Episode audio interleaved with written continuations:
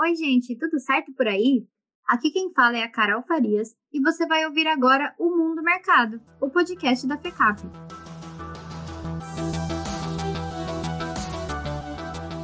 E aí, galera? Eu sou o Wagner Lima e no episódio de hoje nós vamos falar sobre a tão falada, esperada retomada econômica pós-pandemia. A vida não está fácil, né, gente? O Brasil perdeu mais de meio milhão de vidas para a Covid-19. São quase 20 milhões de contaminados e pelas ruas a gente vê claramente um número enorme de pessoas sem teto. Verdade, Carol. Já reparou que todo mundo tem um amigo, um parente ou um conhecido que está há meses procurando emprego? São mais de 14 milhões de brasileiros desempregados, sem contar os desalentados, que são aquelas pessoas que desistiram de procurar uma ocupação. E os preços no supermercado, hein? Com quantas sacolas você sai do supermercado gastando 100 reais? Parece um cenário apocalíptico, mas a gente jura que pensamos nesse papo para que você possa enxergar uma luz no fim do túnel. É, o show tem que continuar e todo mundo torce para que o Brasil volte a ser gigante. Para ajudar a gente a pensar e entender como será essa retomada econômica, nós convidamos dois professores da FECAP. O primeiro convidado é o coordenador do Instituto de Finanças da FECAP, Ahmed Samir El Khatib. Ahmed, bem-vindo e conta pra gente um pouquinho da sua história até aqui. Bom, muito bem, muito obrigado pelo convite, Carol, Wagner, professor Matheus. É uma honra estar aqui com vocês. Bem, é, como você disse, eu sou coordenador do Instituto de Finanças da FECAP é, e, além disso, sou professor da graduação e do mestrado. Comecei na nossa escola lá no, no, nos ritos de 2012 e estou aqui para contribuir e ajudar com vocês também. Valeu, Amed, obrigado pela participação. O nosso segundo convidado é o professor de Economia da FECAP, o Matheus Abergaria, que já é nosso freguês, já esteve em outro episódio. Matheus, conta pra gente mais sobre você. Olá, Wagner. É um grande prazer para mim estar de volta aqui no podcast Mundo Mercado da FECAP, assim como é um prazer estar aqui com o professor Amed e com a Carolina. Meu nome é Matheus Albergaria, eu sou professor de Economia da FECAP desde o ano de 2003. Basicamente, ministro disciplinas de macro e microeconomia em vários cursos da graduação e também atuo como editor associado da revista de administração da USP, a RAUSP, e como parecerista de periódicos acadêmicos nacionais e internacionais. Os meus principais temas de pesquisa nos últimos anos são na área de macroeconomia e economia comportamental. Muito obrigada por disponibilizarem um pouco do tempo de vocês para ajudar a gente a entender como é que a gente pode enxergar alguma resposta, alguma esperança dentro desse cenário que a gente todos os dias se depara quando a gente lê notícia, assiste noticiários e etc. A gente começou o podcast com um tom super pessimista.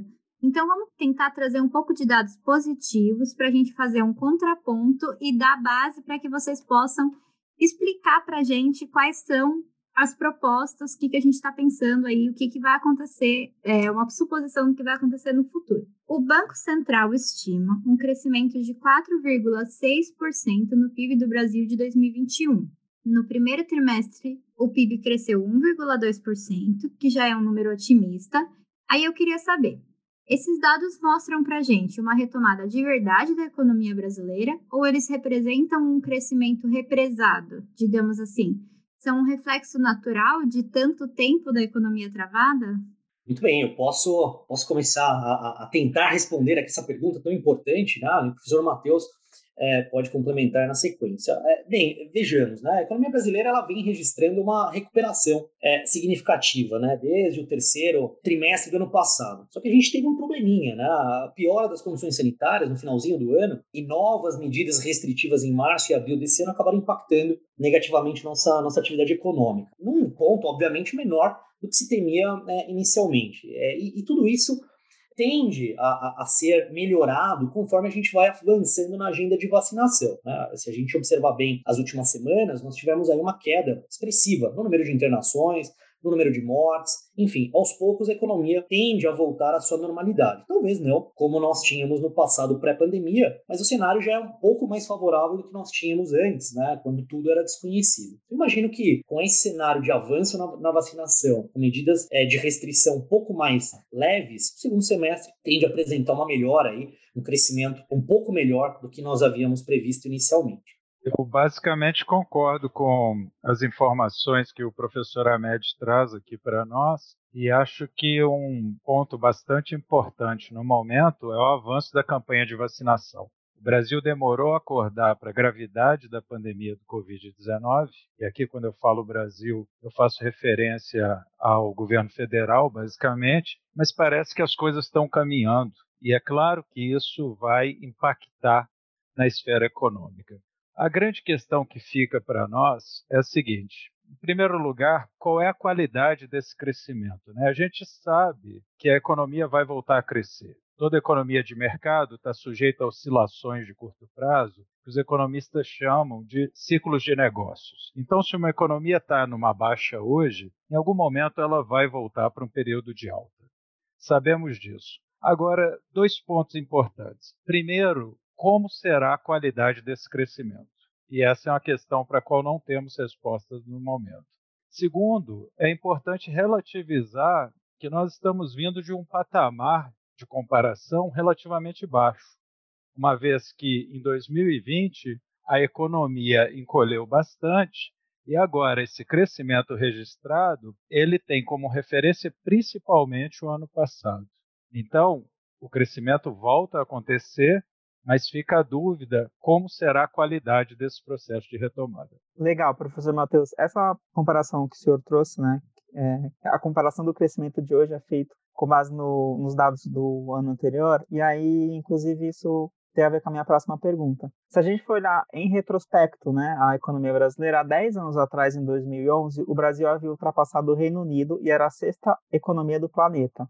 Hoje nós somos a 13ª economia do mundo, passados 10 anos, e algumas projeções apontam que em 2035 a gente pode chegar à nona posição entre as economias do planeta, segundo o estudo World Economic Legal Table 2021, feito anualmente pelo Century of Economics and Business Research. Se a gente for em retrospecto, então são quase 20 anos perdidos de estagnação. E o PIB per capita do Brasil só deve voltar ao patamar de antes da pandemia em 2023. Sem falar na inflação, que corrói o salário, sobretudo dos mais pobres, né? A alta dos preços das prateleiras do país acumula 3,22% em 2021 e 8,6% nos últimos 12 meses. E a minha pergunta então é: quais foram os fatores que levaram a gente para o cenário de hoje? Pergunta excelente, Wagner. E, na verdade, ela não tem uma resposta única. Um dado muito relevante que você faz, você toca, é uma variável que nós conhecemos como PIB per capita. Você pode pensar como o tamanho da riqueza total de um país dividido por sua população. Esse é o PIB per capita, que é uma medida de bem-estar do brasileiro médio. E o que, que a gente sabe hoje? A gente sabe em economia que decisões do presente vão ter impactos no futuro. E esse futuro pode ser 50 ou 100 anos à frente. É o desempenho de longo prazo da economia, que nós conhecemos como crescimento econômico. E o que é muito interessante é que o que é feito hoje pode ter um impacto no futuro, eu já falei isso, mas pode ter um impacto permanente. Eu dou alguns exemplos. No período pós-pandemia, foi estimada uma redução na expectativa de vida do brasileiro médio. Isso é grave, e mais grave ainda se esse for um efeito permanente. Outra discussão do momento é a taxa de desemprego no país, que atingiu um nível sem precedentes. Né? Estamos com uma taxa de desemprego em torno de 14%, e que está sujeita a esse impacto permanente de longo prazo, que tecnicamente nós conhecemos como esterese ou dependência da trajetória. Ou seja, dependendo do que acontece na trajetória de uma variável econômica relevante, como a taxa de desemprego, pode ser que ela fique permanentemente mais alta.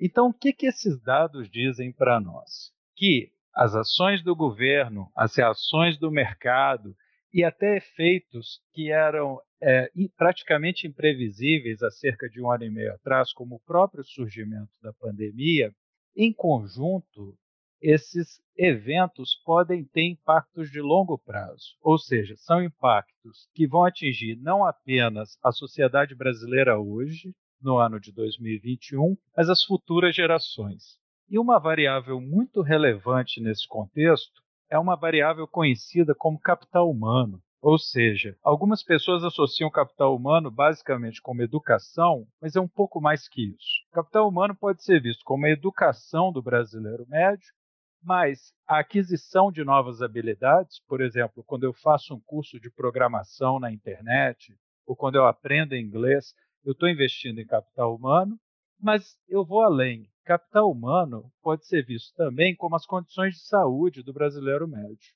E o que a gente sabe é que no período pós-pandemia, as condições de saúde pioraram consideravelmente, principalmente das camadas mais desfavorecidas da sociedade.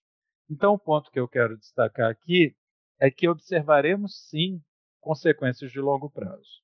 A segunda parte da sua questão, em relação à inflação, não há uma resposta única para dizer o que, que causou a inflação atual que nós estamos vivenciando, ou seja, o aumento do custo de vida que a gente observa aqui em São Paulo e no resto do país. A inflação é afetada tanto por fatores de demanda, as pessoas estão demandando mais bens, principalmente de uso doméstico, como ingredientes para cozinhar, é, cozinhar alimentos em casa, por conta da própria situação de pandemia, mas também por fatores de oferta. Dependendo de como as empresas tomam decisões de como ofertar certos bens e serviços na economia, ou em alguns casos, como o governo toma essas decisões, se você pensar em bens com características especiais como energia, em conjunto, esses fatores de oferta e demanda têm claras consequências em termos do custo de vida, ou seja, em termos de inflação. Olha, excelentes pontos, inclusive, que o professor Matheus trouxe, que vão ao encontro dessa, dessa questão tão emblemática que o Wagner nos coloca aqui. E me permitam adicionar mais alguns elementos. Né?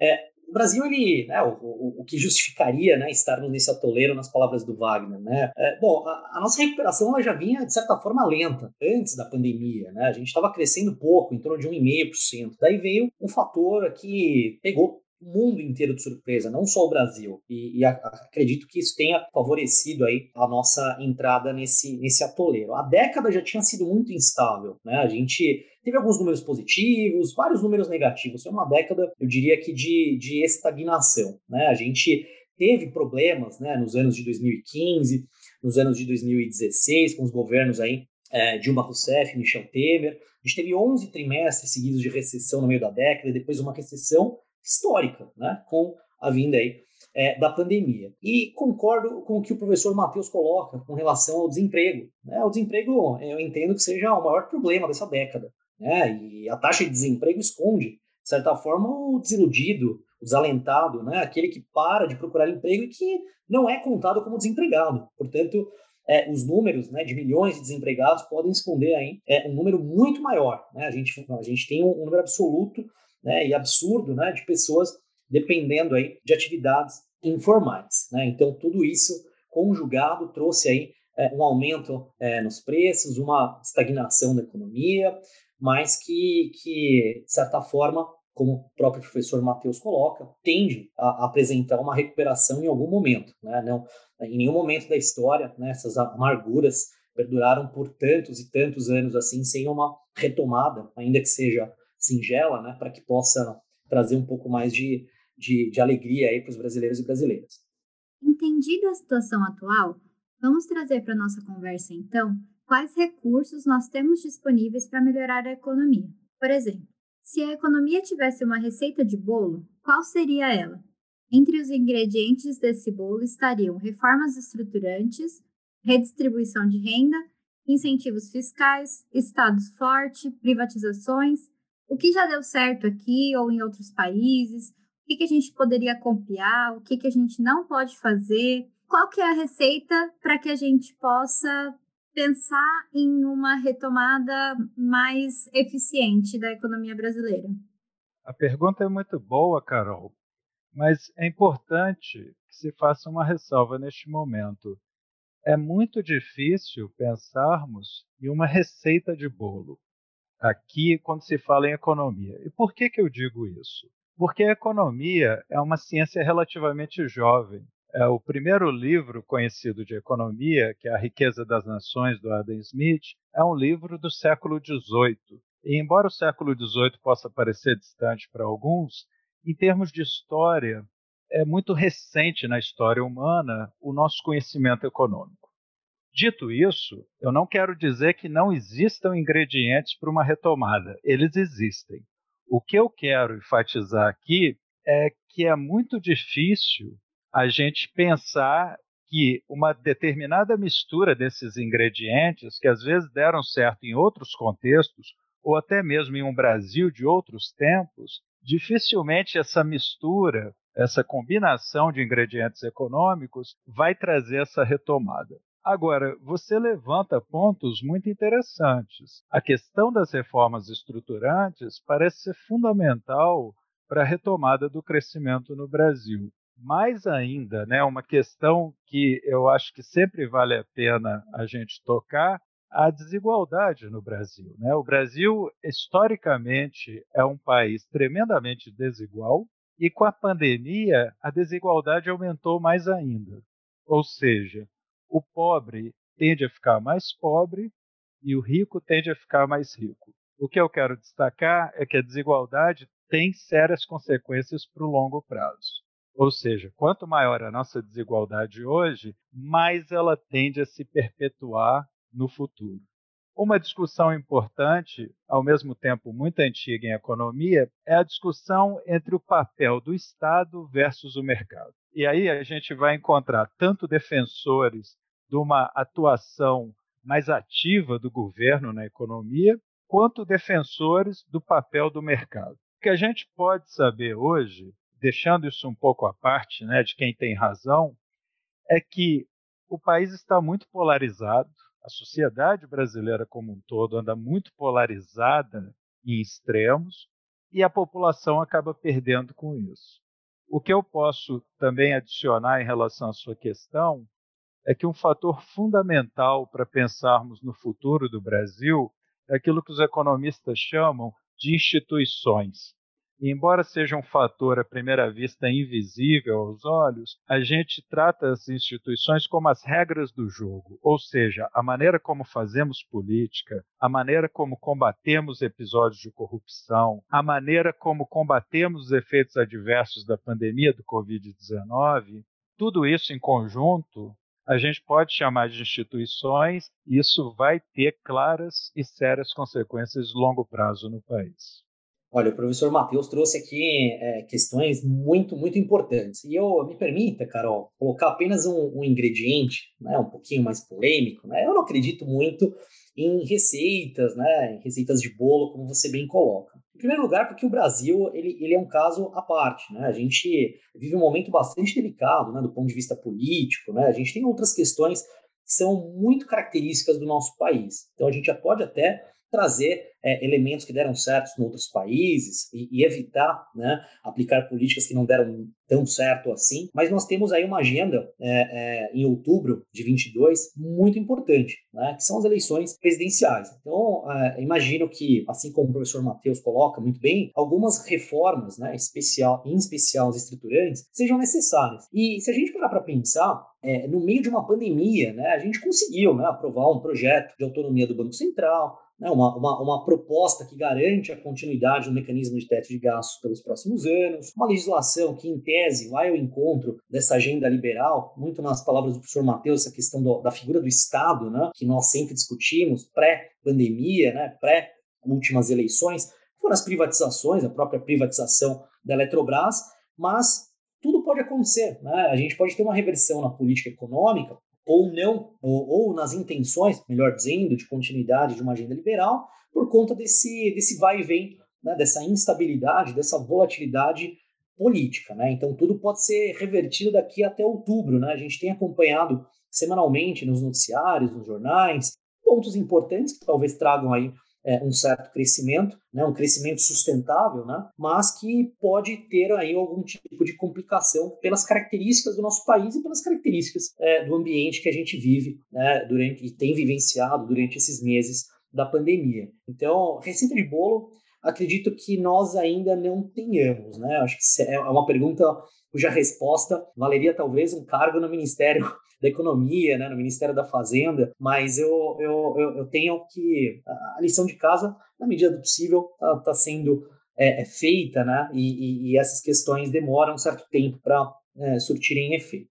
Por falar em cargo no Ministério da Economia, se houver algum vago, vocês são duas, dois currículos ótimos para integrarem. Eu sou suspeito de falar de vocês porque eu sou fã desses dois professores que falam com a gente hoje. A professora Médio trouxe a questão política, mas a gente vai deixar mais para frente uma pergunta sobre isso. Eu queria retomar a fala do professor Albergaria, que falou sobre a desigualdade do, do Brasil ser um país tão desigual.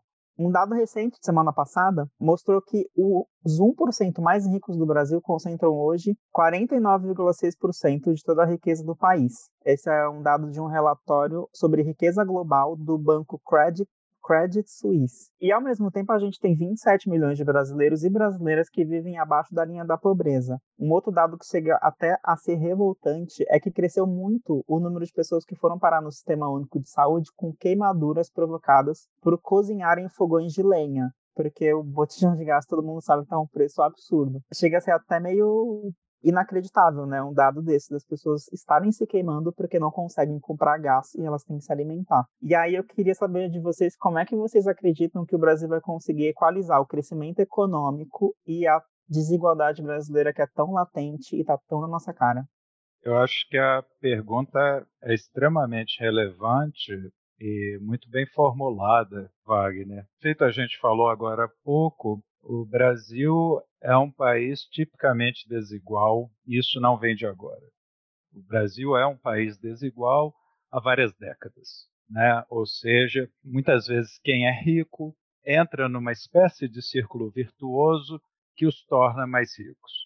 E quem é pobre entra num ciclo vicioso, ou às vezes tem o nome também de armadilha da pobreza, em que a pessoa fica presa nessa pobreza e isso passa de pai para filho, o que é lamentável. Agora, dito isso, eu acho que é muito importante lembrar que a desigualdade ela afeta o presente e o futuro de várias maneiras, né? Hoje nós sabemos que um mecanismo redutor das desigualdades em qualquer localidade é educação. Ou seja, se eu sou pobre, mas eu tenho a oportunidade de me educar e eu de fato me educo ou educo meu filho, eu vou reduzir as desigualdades nessa família daqui a 10 ou 20 anos. E note, é um processo extremamente demorado e incerto. Agora, com o período pós-pandemia no país, eu tornei ainda mais difíceis as condições para que pessoas possam é, sair dessas posições de fragilidade econômica e social. Então, veja, é, em termos de condições educacionais, a desigualdade que existe hoje no acesso, por exemplo, à internet no país, que não é todo mundo que tem acesso é, um acesso a, a, uma internet de qualidade no Brasil, isso reforça a desigualdade educacional que feito eu acabei de dizer, é uma maneira de você romper padrões de desigualdade, ou seja, a desigualdade existente no acesso à internet vai reforçar a desigualdade na educação, que vai gerar mais desigualdade de renda daqui a 10 ou 20 anos. Mais do que isso, quando você olha para a ocorrência do número de óbitos por conta de Covid-19 no Brasil, você percebe que boa parte da população mais pobre é que está pagando com a vida. E aqui eu trago um dado relevante. Eu fiz um cálculo há pouco tempo, há cerca de duas semanas, que quando você para para pensar nas mais de 500 mil vidas perdidas no país desde o início da pandemia, você consegue pensar também em um custo monetário dessas vidas perdidas. E um cálculo simples que eu fiz aqui, não é um cálculo muito sofisticado, e a gente pode até pensar em maneiras de sofisticar esse número, é que o Brasil perdeu mais de 15 trilhões de reais por conta dessas 500 mil vidas perdidas. São mais de 500 mil vidas perdidas, e o que a gente nota é que quem mais pagou com a vida, infelizmente, foi a população mais pobre. Então, o que eu quero destacar é que desigualdade traz mais desigualdades. E isso, isso se perpetua ao longo do tempo de pai para filho fica aqui um desafio para nós pensarmos como sociedade, não só para o próximo governo. É importante pensarmos na redução de desigualdades agora na agenda de 2022, feito o professor Ahmed nos lembra muito bem. Agora, eu acho que nós temos que pensar aqui no Brasil a redução da desigualdade no longo prazo, como que os filhos da geração de hoje terão melhores condições de vida daqui a 20 ou 30 anos. O que eu consigo enxergar é que, no momento, com a situação econômica e social que o Brasil vive, a desigualdade vai se perpetuar e o Brasil vai continuar sendo famoso internacionalmente por esse cenário em que quem é rico fica ainda mais rico e quem é pobre fica ainda mais pobre. Infelizmente, eu espero estar errado neste sentido.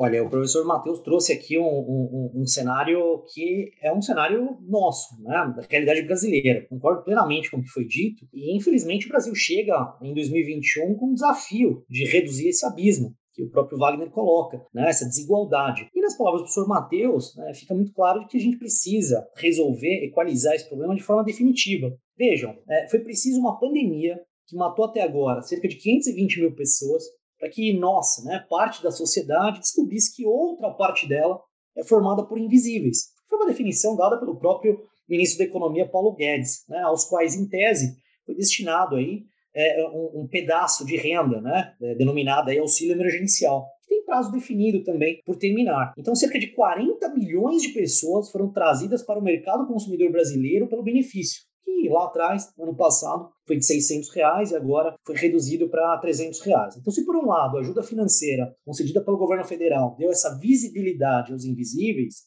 por outro lado, como o próprio Wagner coloca, infelizmente, nós permanecemos aí como um dos países mais desiguais do planeta. Né? E me permita colocar também um dado que foi publicado no final do ano passado, do PNUD, né? o Programa das Nações Unidas para o Desenvolvimento, coloca o Brasil como oitavo pior em diferença de renda. Então a gente está atrás aí de nações africanas e de algumas asiáticas em matéria de descalabro social. Né? O que eu penso sobre o assunto, né? obviamente esse, esse tema né, é muito recorrente nos últimos anos, nas últimas décadas, mas não tem jeito. Né? A agenda não só é de 22, concordo com o que o professor Matheus coloca, mas nós precisamos de uma agenda mais permanente.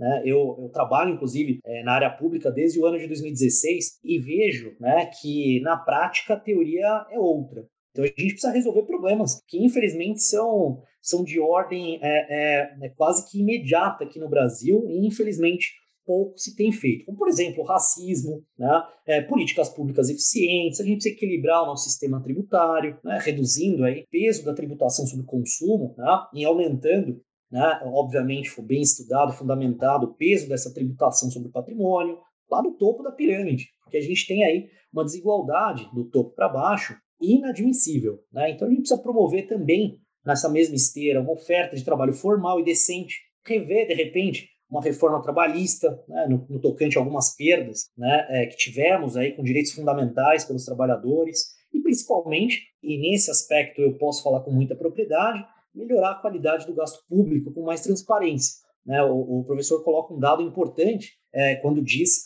da, da, perda, né, do cálculo que ele fez, da perda que essas 500 mil mortes, 520 mil mortes, que cada dia que passa aumentam mais, trouxeram para o Brasil. Né? Então a gente não pode conviver com isso. Caso contrário, a gente não vai continuar discutindo temas como esse nos próximos anos.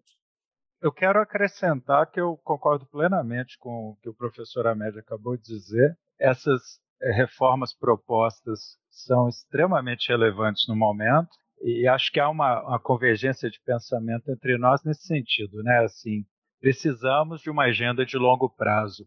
Agora, voltando num ponto da sua pergunta, Wagner, é, relacionado a um, um, aspecto que tem até um quê de parece algo surreal, né? Das pessoas dando entrada no Sistema Único de Saúde porque se queimaram em fogões de lenha. Né? Esse é um dos resultados típicos de um cenário de desigualdade. Você tem um país que convive ao mesmo tempo com tecnologias de ponta, com o que há de melhor em termos de modernidade. Eu dou um exemplo simples: você pensa em várias famílias, classe média e classe alta, que têm acesso a serviços de streaming de ponta, como Netflix ou como Amazon Prime, e não tem nada de errado nisso.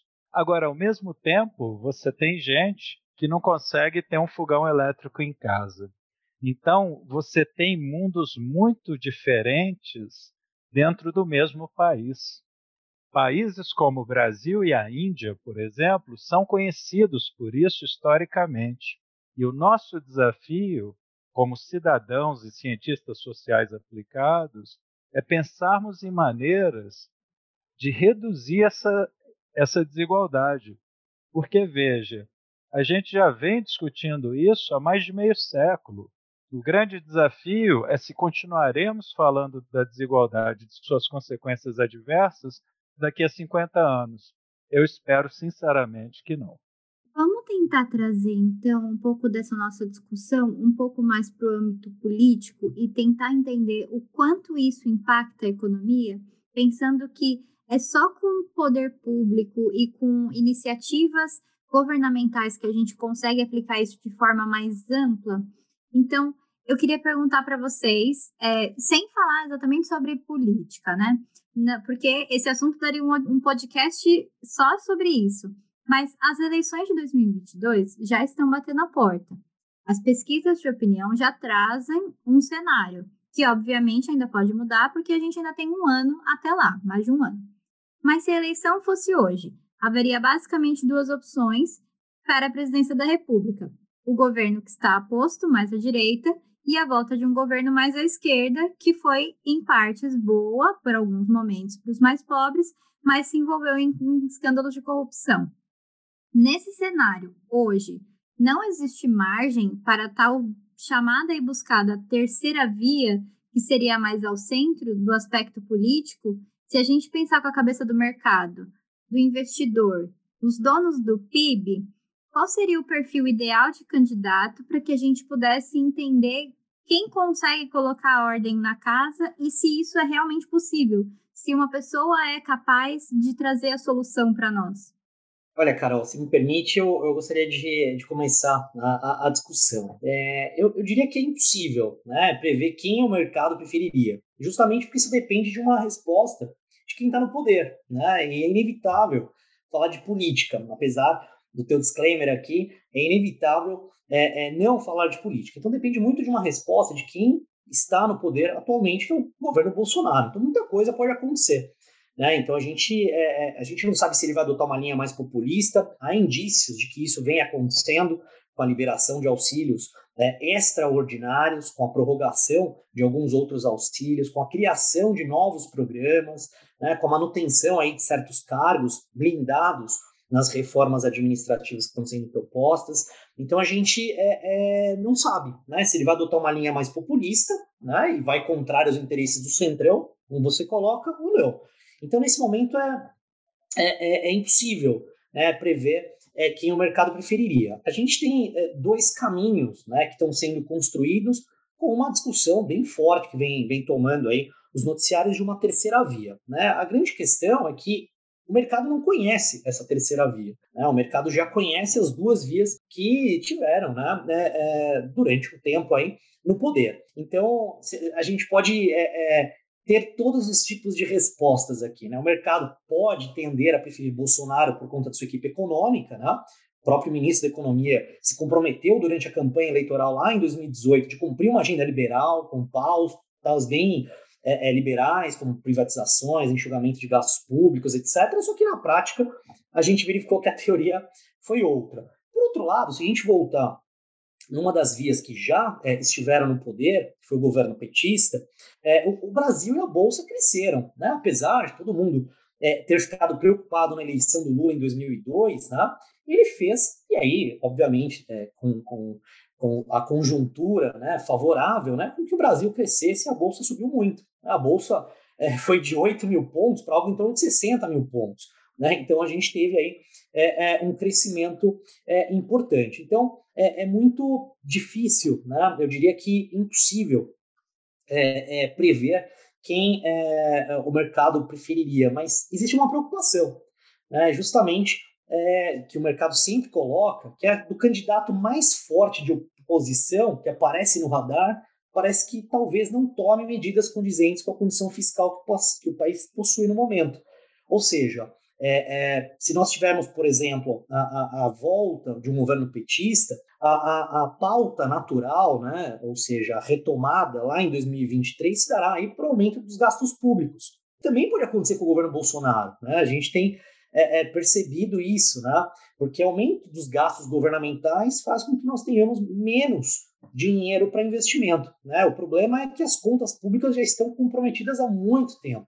Né? E o governo faz aí um certo malabarismo para manter o teto de gasto. Portanto, se houver mais despesas, o risco do país aumenta, o cenário fica mais arriscado, isso acaba afugentando os investidores. Uma terceira via precisaria aí de um apelo muito forte, né? E, e se não vejamos, né? A gente está no meio de uma pandemia com uma população é, é, é, bastante fragilizada do ponto de vista econômico, do ponto de vista social, fragmentada em termos de renda. Portanto, infelizmente e invariavelmente, né, governos populistas acabam ganhando força, né? em especial aqueles governos que já são velhos conhecidos da população brasileira. Por isso eu tendo a arriscar aqui que uma terceira via talvez é, é, não chegue com tanta força para o ano de 2022, apesar de todos os pesares que você bem colocou.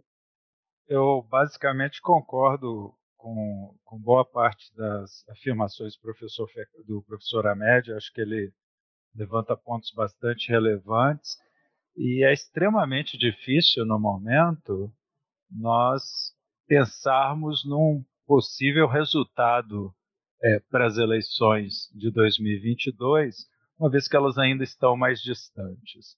É, dito isso, se a gente pode falar um pouco aqui da interrelação entre economia e política, né, o que, que a gente nota historicamente no mundo, não apenas no Brasil?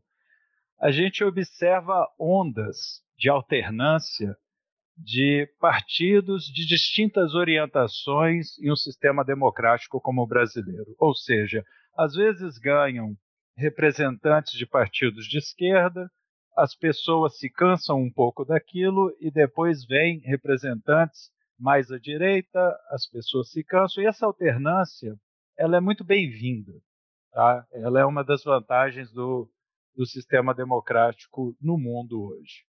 O que, que chama atenção no momento, e aqui isso vale não apenas para o Brasil, mas para outros países também. Nós estamos percebendo um cenário de extrema polarização política. Parece que as pessoas estão muito apegadas às suas crenças políticas de uma maneira que a gente não via nos últimos 20 anos, pelo menos. E o que, a economia tem a dizer sobre isso? Né? Tem uma área muito interessante em economia hoje, que é, é conhecida como economia política. Feito o próprio nome sugere, é uma área que estuda a interação entre política e economia. Né? Por um lado, a economia afeta a política e, por outro, a política também afeta a economia. Sabemos disso.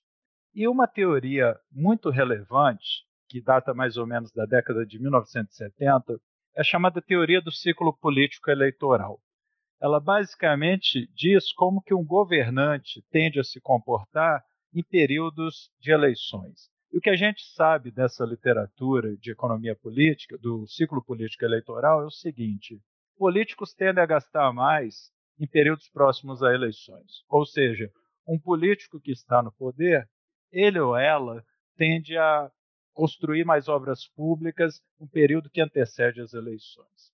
Se essa teoria faz sentido, se ela tem uma validade quando a gente olha para os dados, né, uma validação empírica, nós podemos esperar mais gastos no próximo ano por parte do governo federal. Ele provavelmente, governo federal, vai exibir um comportamento mais condizente com essa teoria, ou seja, assim, você vai observar mais gastos, uma vez que o, o presidente tem o interesse de permanecer no poder.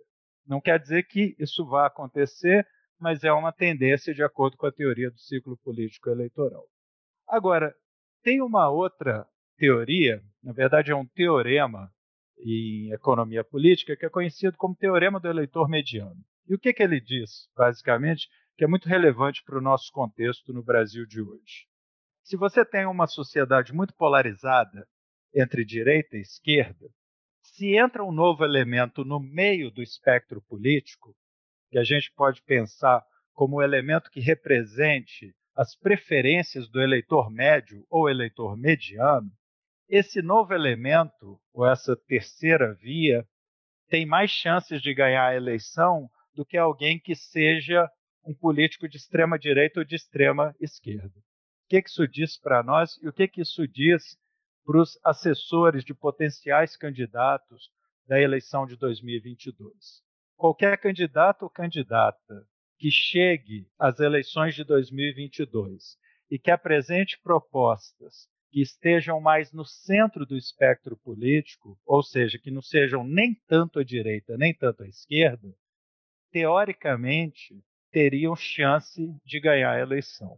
Notem, eu não estou dizendo que vão ganhar a eleição, mas teriam chance, uma vez que poderiam arregimentar votos tanto de, daqueles eleitores que não estão tanto à direita, quanto aqueles que não estão tanto à esquerda. Agora, se isso vai acontecer ou não, realmente vai depender dos acontecimentos futuros. A questão que fica para nós é a seguinte: como será a qualidade do próximo governo no Brasil? Como vai ficar a situação dos menos favorecidos? Como vai ficar a economia? como vai ficar a saúde do brasileiro médio e será que conseguiremos corrigir alguns dos erros e imprecisões que a gente tem observado no período recente. Então, são desafios formidáveis, mas que a gente vai ter que observar o caminhar dos acontecimentos até ano que vem para termos pistas mais concretas do caminho pelo qual o país vai seguir nessa fascinante interação entre política e economia o Brasil parece um pouco uma série, né? Cada, cada semana vem uma temporada nova, é, com episódios super agitados, cheio de desdobramentos. Exato, é, né, Wagner? É? E, tem, e tem sempre um ar de um, um, friozinho na barriga, né? Por um lado, essa analogia é muito interessante, por outro, a grande tragédia disso tudo é que as pessoas estão pagando em termos econômicos e com as próprias vidas, né? Assim, no próprio nesse momento pós-pandemia que a gente vive, as consequências são reais, né? A analogia é muito bem-vinda, eu concordo com você, mas o que eu acho que é importante destacarmos é quão sérias são as consequências para a sociedade neste momento, não acha? Verdade, professor, verdade. Eu até ouvi uma frase esses dias que é, no Brasil não, ninguém morre de tédio, né? Porque é cada coisa que acontece assim que você fica, fica sem, sem, sem reação. Com certeza, vai. É. Bom, a gente está chegando à última pergunta, e aí vocês bem falaram na nossa pergunta anterior que não tem receita de bolo. É, mas se a gente fizesse um exercício de futurologia, digamos assim, é, posta a situação que está hoje econômica do Brasil, se nada for feito, qual cenário nós vamos ter é, no futuro? E também dado o cenário atual, o que a gente pode fazer para que o Brasil seja melhor e qual seria esse Brasil melhor? Será que vocês conseguem ajudar a gente a imaginar esses cenários? Olha, é um belo exercício de futurologia, mas eu vou, eu vou tentar aqui e eu vou me alicerçar na frase que o professor Matheus colocou, né? Qual será a qualidade do próximo governo? Eu acho que tudo depende, né? Esse cenário que está se construindo da qualidade do próximo governo. Se não vejamos, né? Quando a gente conseguir essa tal imunidade é, de grupo por meio da vacinação, evidentemente, ainda que o vírus esteja circulando entre nós, seu poder vai ser um pouco menor. Né? Em seguida vai vir um período intermediário em que esse impacto biológico aí vai ter ficado para trás, a gente vai se lembrar disso com profunda tristeza, obviamente, mas com algumas lições aprendidas. E aí, no segundo momento, a gente vai ter que lidar com impactos econômicos e sociais. Então, imagino que por, por volta de 2024, portanto, próximo governo, a gente vai enfrentar um período de pós-pandemia aqui no Brasil. Aliás, me permitam aqui fazer indicação de um livro, né, justamente trata desse pós-pandemia. Né? Ele foi escrito pelo sociólogo, médico e, e professor de ciências sociais da, da Universidade de Yale, o professor Nicholas Christakis, né, é considerado aí pela Times uma das pessoas mais influentes do mundo, e, e, o título do livro, é, em uma tradução livre, é A Flecha de Apolo, o impacto profundo e duradouro do coronavírus na maneira como é, vivemos. Né? E lá ele impacta, é, é ele mostra, né, analisa essa questão né, de sentimento de vingança, depois de tudo for aberto, né? a gente tem percebido isso aqui no Brasil, muito embora as autoridades não tenham liberado algumas atividades o próprio, é, é, é, da natureza do ser humano, né? reivindicá-las para si. Então, imagino que em 2024, quando a gente começar a, a, retomada de fato, estaremos no próximo governo. E nas boas e sábias palavras do professor Matheus, tudo depende da qualidade do próximo governo. Portanto, se a gente quiser desenhar de fato uma mudança, é, ela está imposta aí nos próximos meses. Né? Pode parecer é, é, é clichê, pode parecer algo é, que repetidas vezes nós escutamos por aí, mas o poder do voto talvez nunca se deu tão importante como se dará agora no próximo ano. Então, se a gente quiser construir de fato né, um futuro real, né, um futuro vitorioso, com menos desigualdades, com mais oportunidades de renda né, e de emprego, com menos abismos sociais, é, nós temos que acertar bem é, os eixos políticos do próximo ano, porque é a partir do governo é que a gente tem o desenho de todas as políticas é, é sociais, em que pese é, o fato de que a iniciativa privada tem feito a parte dela, é, invariavelmente o governo ainda exerce um poder muito, muito forte nessas, nessas amarras todas. Então fica nesse exercício de futurologia essa mensagem para você, Wagner. Muito interessantes as colocações do professor Ahmed. Eu basicamente concordo com ele que esses exercícios de previsão de futuro, embora sejam interessantes à primeira vista, eles são sempre desafiadores pela própria situação. Né? A gente está hoje, em 2021, tentando falar de como as coisas serão a partir do próximo ano, a partir dos próximos cinco anos.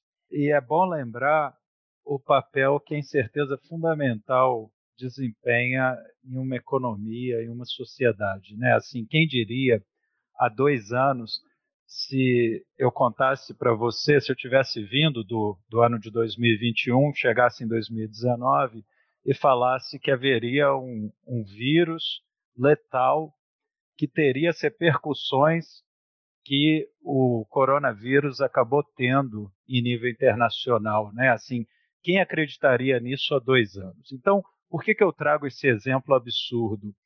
Para dizer que, mesmo que, por melhor que sejam os exercícios de previsão, eles estão sujeitos a esse tipo de incerteza fundamental. Tem eventos que simplesmente não podem ser previstos.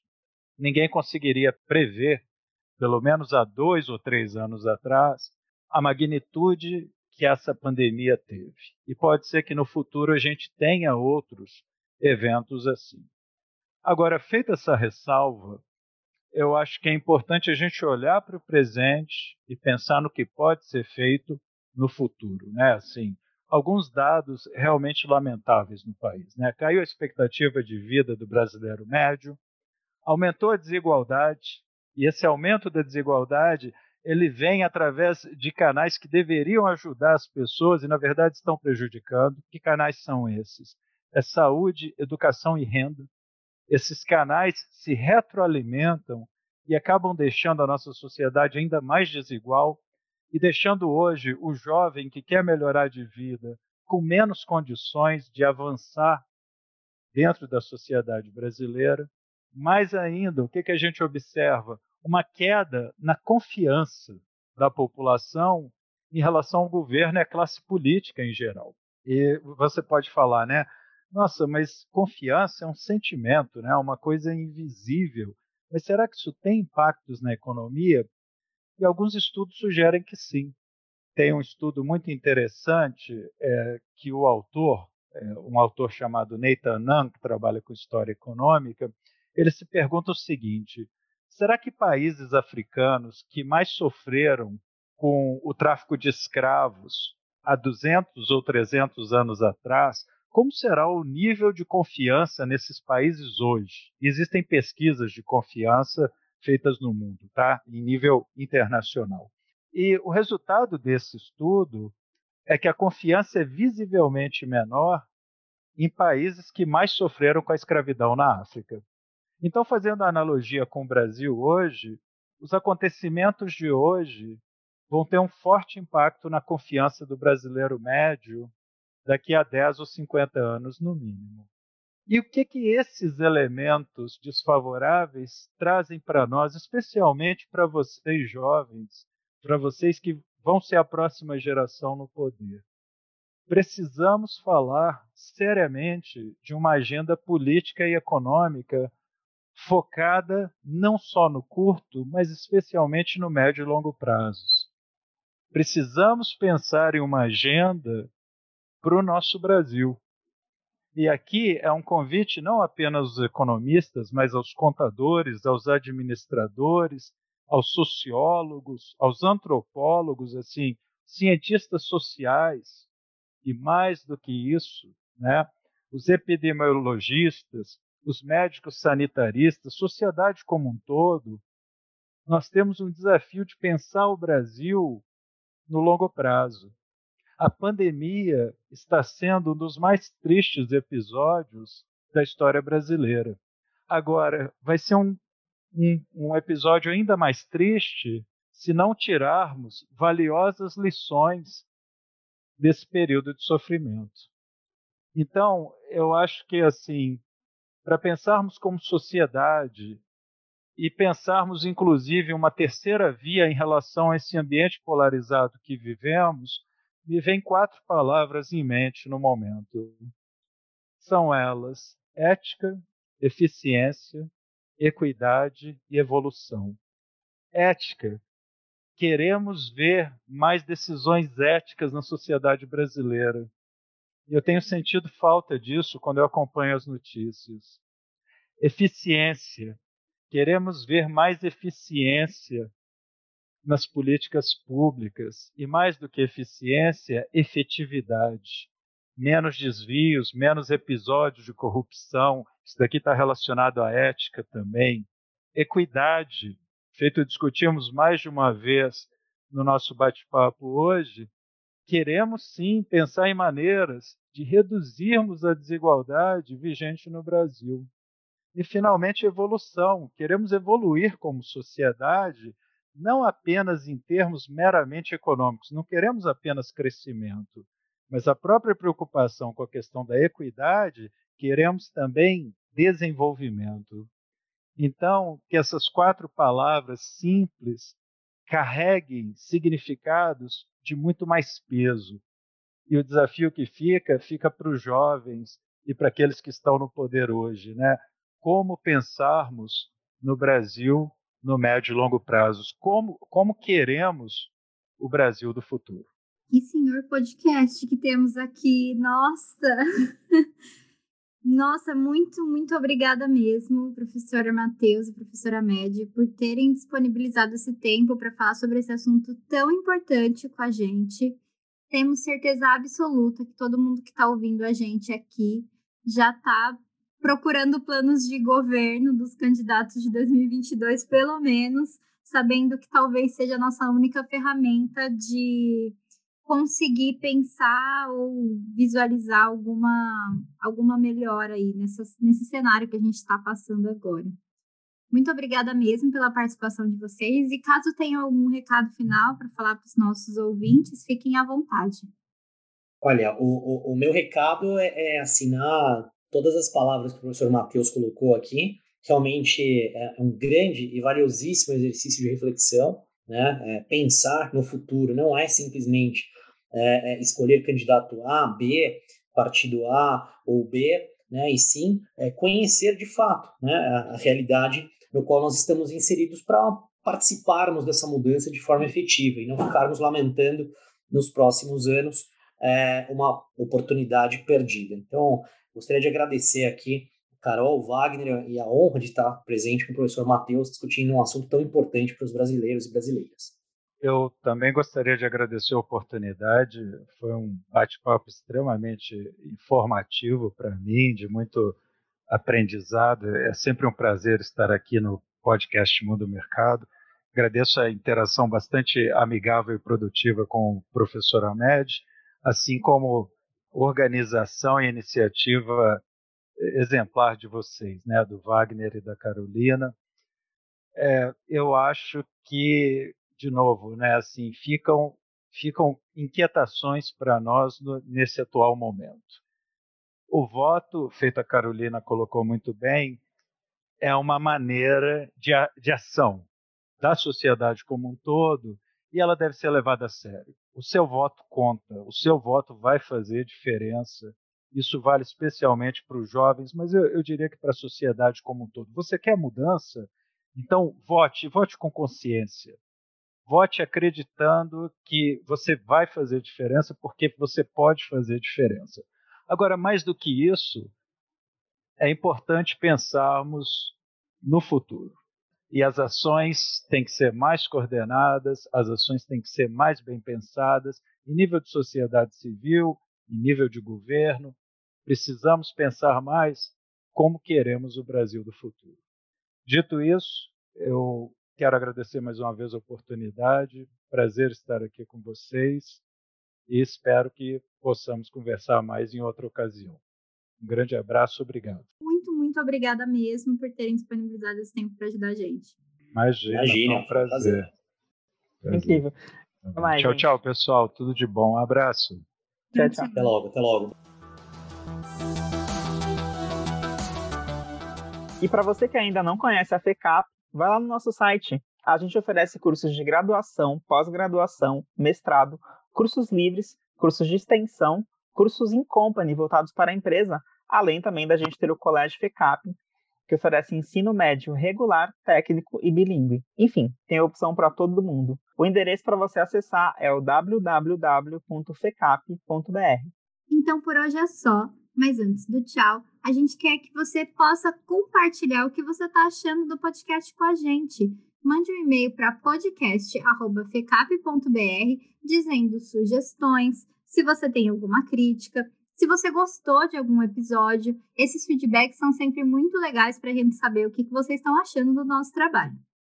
E para não perder nenhum episódio, não esquece também de seguir a gente nos aplicativos de streaming. Nós estamos no Spotify, Deezer e Apple Music. É só escolher o seu aplicativo de preferência e apertar o sininho lá para ser lembrado sempre que houver um episódio novo. E também fica o convite para seguir a FECAP nas redes sociais. É só buscar por arroba FECAP no Facebook, Instagram, LinkedIn, YouTube e Twitter. Tchau, pessoal! Valeu, gente!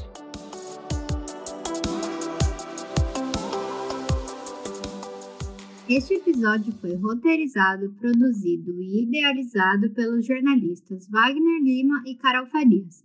A edição de som é de Mitter Viana.